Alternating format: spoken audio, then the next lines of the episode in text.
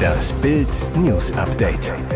Es ist Montag, der 7. August und das sind die Bild meldungen Ministerin sah ihre Politik in Gefahr. Baerbock geht gegen Komiker vor. Mehrere Verletzte in Wuppertal. Audi schleudert in Kindergruppe. Uneheliche Kinder, Affären, Ehe. Kommen jetzt Alberts dunkelste Geheimnisse ans Licht? Ministerin sah ihre Politik in Gefahr. Baerbock geht gegen Komiker vor. Über diese Parodie konnte Außenministerin Annalena Baerbock gar nicht lachen. Der Twitter-Account Außenministerin Parodie Annalena Baerbock wird seit Wochen immer größer. Mittlerweile folgen der Satireseite mehr als 44.000 Menschen. Regelmäßig bekommen die Scherzbeiträge mehr Gefällt mir Angaben als das Original.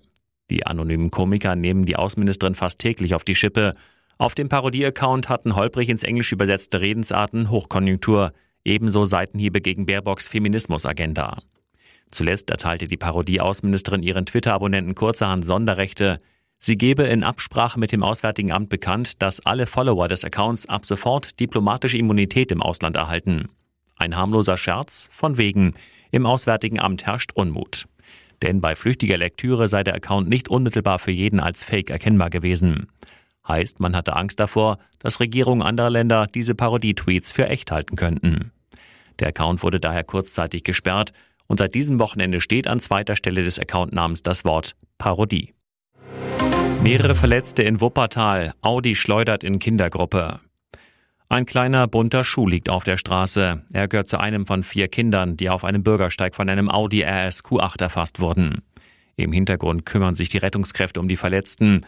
Eines der Mädchen wird auf einer Trage zum Rettungswagen transportiert. Schlimmer SUV-Crash in Wuppertal. Gegen 16.20 Uhr alarmierten Zeugen Polizei und Rettungskräfte über den Unfall im Stadtteil Heckinghausen. Der Fahrer des schweren Audi hatte zunächst bei Rot an der Kreuzung gehalten. Als der 23-Jährige bei Grün anfuhr, verlor er die Kontrolle über den SUV, krachte in den Eingangsbereich eines Mehrfamilienhauses. Danach schleuderte er weiter über den Bürgersteig, erfasste eine Gruppe von drei Mädchen, zwölf, zwölf und drei, und einem Jungen, ebenfalls zwölf. Die Kinder wurden nicht lebensgefährlich verletzt, kamen aber ins Krankenhaus. Der Audi-Fahrer blieb bei dem Unfall unverletzt, erlitt aber nach einer Auseinandersetzung mit aufgebrachten Angehörigen der Kinder leichte Verletzungen. Die genaue Unfallursache ist noch unklar, vermutlich hatte der junge Mann aber zu schnell beschleunigt. Außerdem besteht der Verdacht, dass er unter Drogeneinfluss stand. Seine Schwester kondolierte schon zu seinem Tod. WhatsApp-Streit an Wellas Sterbebett. Der frühere Europameister im Boxen René Weller liegt im Sterben. Der Pforzheimer Ex-Champ leidet seit 2014 an Demenz. Hinzu kam jetzt eine Lungenentzündung. An seinem Bett tobt ein Streit zwischen Ehefrau Maria und Wellers Schwester Verena. Maria Weller, ich bekam von Renés Schwester Verena eine unfassbare WhatsApp. Darin bekundet sie ihre Anteilnahme zum Tod ihres Bruders. Verena bestätigt gegenüber Bild am Telefon diese WhatsApp und erklärt die makabre Panne so. Aufgrund der vielen Zeitungsberichte vom bevorstehenden Tod und der Vorbereitung der Beerdigung bin ich davon ausgegangen, dass mein Bruder verstorben ist. Die Schwester von René Weller sagt weiter, im WhatsApp-Status von Maria Weller stand am 29. Juli 2.49 zudem, das Schlimmste ist, wenn man etwas loslassen muss und trotzdem die Hoffnung behält, es irgendwie festhalten zu können. Mein Herz, es schreit. Hiernach nahm ich an, dass mein Bruder verstorben sei.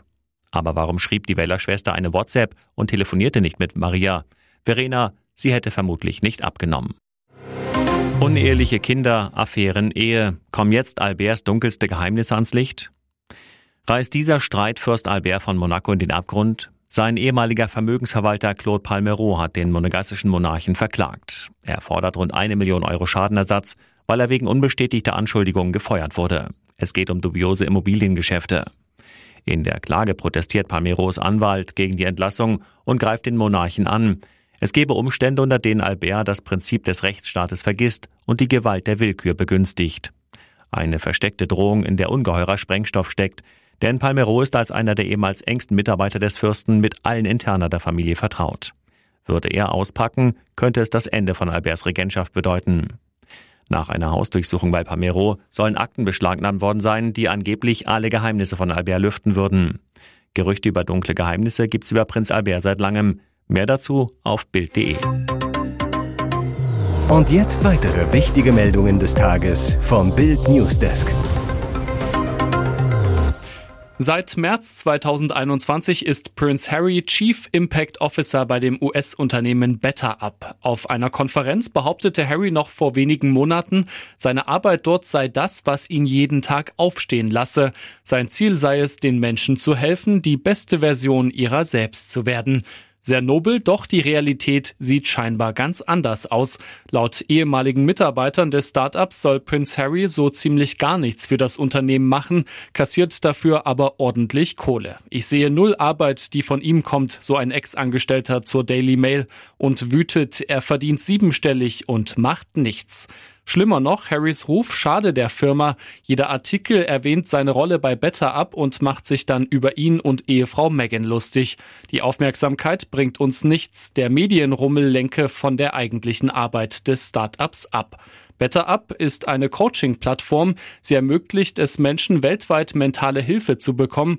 User müssen sich dafür online anmelden, ein paar Fragen beantworten und werden dann gegen eine Gebühr einem Lebenscoach oder Therapeuten zugeteilt. Erst vergangene Woche musste das Unternehmen mit Sitz in San Francisco rund 100 Leute entlassen. CDU und CSU wollen ein Fünf-Punkte-Sofortprogramm für die deutsche Wirtschaft präsentieren. Es geht um Entlastungen für Bürger und Unternehmen. Das Konzept liegt Bild exklusiv vor. Überschrift Unsere Impulse für Wohlstand, Wachstum und Wertschöpfung. Die fünf Vorschläge sind kurz und prägnant. Erstens Energiekosten sofort runter für alle. Die Stromsteuer und Netzentgelte sollen zum 1. Oktober gesenkt werden. Zweitens keine neuen Belastungen in der Krise. Alle neuen Gesetze, die Bürokratie verursachen, sollen gestoppt werden. Drittens Respekt für Arbeit und Fleiß. Überstunden sollen ab sofort steuerfrei gestellt werden. Viertens Respekt für Eigentum, Grunderwerbsteuer senken, Heizungsgesetz stoppen, keine Erbschaftssteuer auf das Elternhaus. Und fünftens Turbo für Innovation und Forschung, weniger Steuern auf einbehaltene Gewinne und bessere Abschreibungen. CDU-Chef Friedrich Merz zu Bild. Wir fordern die Bundesregierung dazu auf, mit uns im Deutschen Bundestag für eine Senkung der Stromsteuer und der Netzentgelte zu stimmen. Damit könnten die Energiepreise schon zum 1. Oktober sinken. Auch CSU-Chef Markus Söder verlangte schnelles Handeln von der Ampel. Er sagt zu Bild, die Wirtschaft im Ausland wächst und Deutschland fällt immer weiter zurück. Die Probleme sind also hausgemacht. Die Ampel muss jetzt ein Sofortprogramm für die Wirtschaft auflegen. Konkret fordert der bayerische Ministerpräsident eine Absenkung der Mehrwertsteuer für Grundnahrungsmittel auf Null, niedrigere Energiekosten, ein Bürokratiemoratorium und echte Entlastungen für die hart arbeitende Mittelschicht. OP-Drama bei Harald Glöckler. Er wollte sich neue Brüste machen lassen und bekam eine ungewollte, schmerzhafte Penisvergrößerung. Der Kultdesigner hatte sich im April am Bauch und an den Flanken Fett absaugen lassen, um damit anschließend seine Brust neu zu formen, 450 Gramm pro Seite. Doch erst jetzt kommt heraus, der Eingriff ging richtig in die Hose, und zwar im wahrsten Sinne des Wortes. Bei der OP ließ sich der 58-Jährige von einem Kamerateam begleiten. Für seine RTL 2-Doku Herr Glöckler sucht das Glück. Was er über die Zeit nach dem Eingriff schildert, schmerzt beim bloßen Lesen.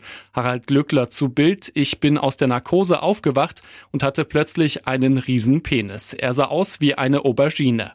Auch mein Hodensack war überdimensional groß angeschwollen. Ich wusste überhaupt nicht, was mit mir los ist. Der Designer erklärt, heute weiß ich, nach meiner Operation ist die Wundflüssigkeit nicht richtig abgelaufen, sondern hat sich in meinem Schritt gestaut. Die Flüssigkeit musste mehrfach entfernt werden. Ich konnte insgesamt vier Wochen nur mit Schmerzen laufen. Alle meine Hosen waren plötzlich zu eng. Ich hatte Mühe, diesen Zustand zu kaschieren. Einen Monat brauchten die Blutergüsse und Schwellungen zum Abheilen, sagte Glöckler. Danach sei alles an ihm wieder so gewesen wie vorher. Riesenschock für ihre Fans. Die Zwillinge Lisa und Lena Mantler zählen zu den Superstars bei Instagram und TikTok. Jetzt gehen die beiden aber getrennte Karrierewege. Am Freitag verkündeten die Schwestern nach acht Jahren das Ende ihrer Zusammenarbeit. Anzeichen für eine Trennung waren bereits in den vergangenen Wochen erkennbar. Lenas Soloauftritt bei einem Fußballturnier galt als klarer Hinweis und auch beim Kinofilm Get Up lag nach Bildinformationen der Fokus bereits deutlich auf Lena. Und Lisa, die heiratete im März den Musiker Jonas J. Vor wenigen Tagen ist auf YouTube ein Kanal von Lisa und ihrem Ehemann mit dem Namen Jonas Lisa aufgetaucht, auf dem Videos der beiden zum Beispiel vom gemeinsamen Urlaub auf Bali zu sehen sind. Ein Insider zu Bild. Jonas war zwar nicht offiziell der Grund für die Trennung der Zwillinge.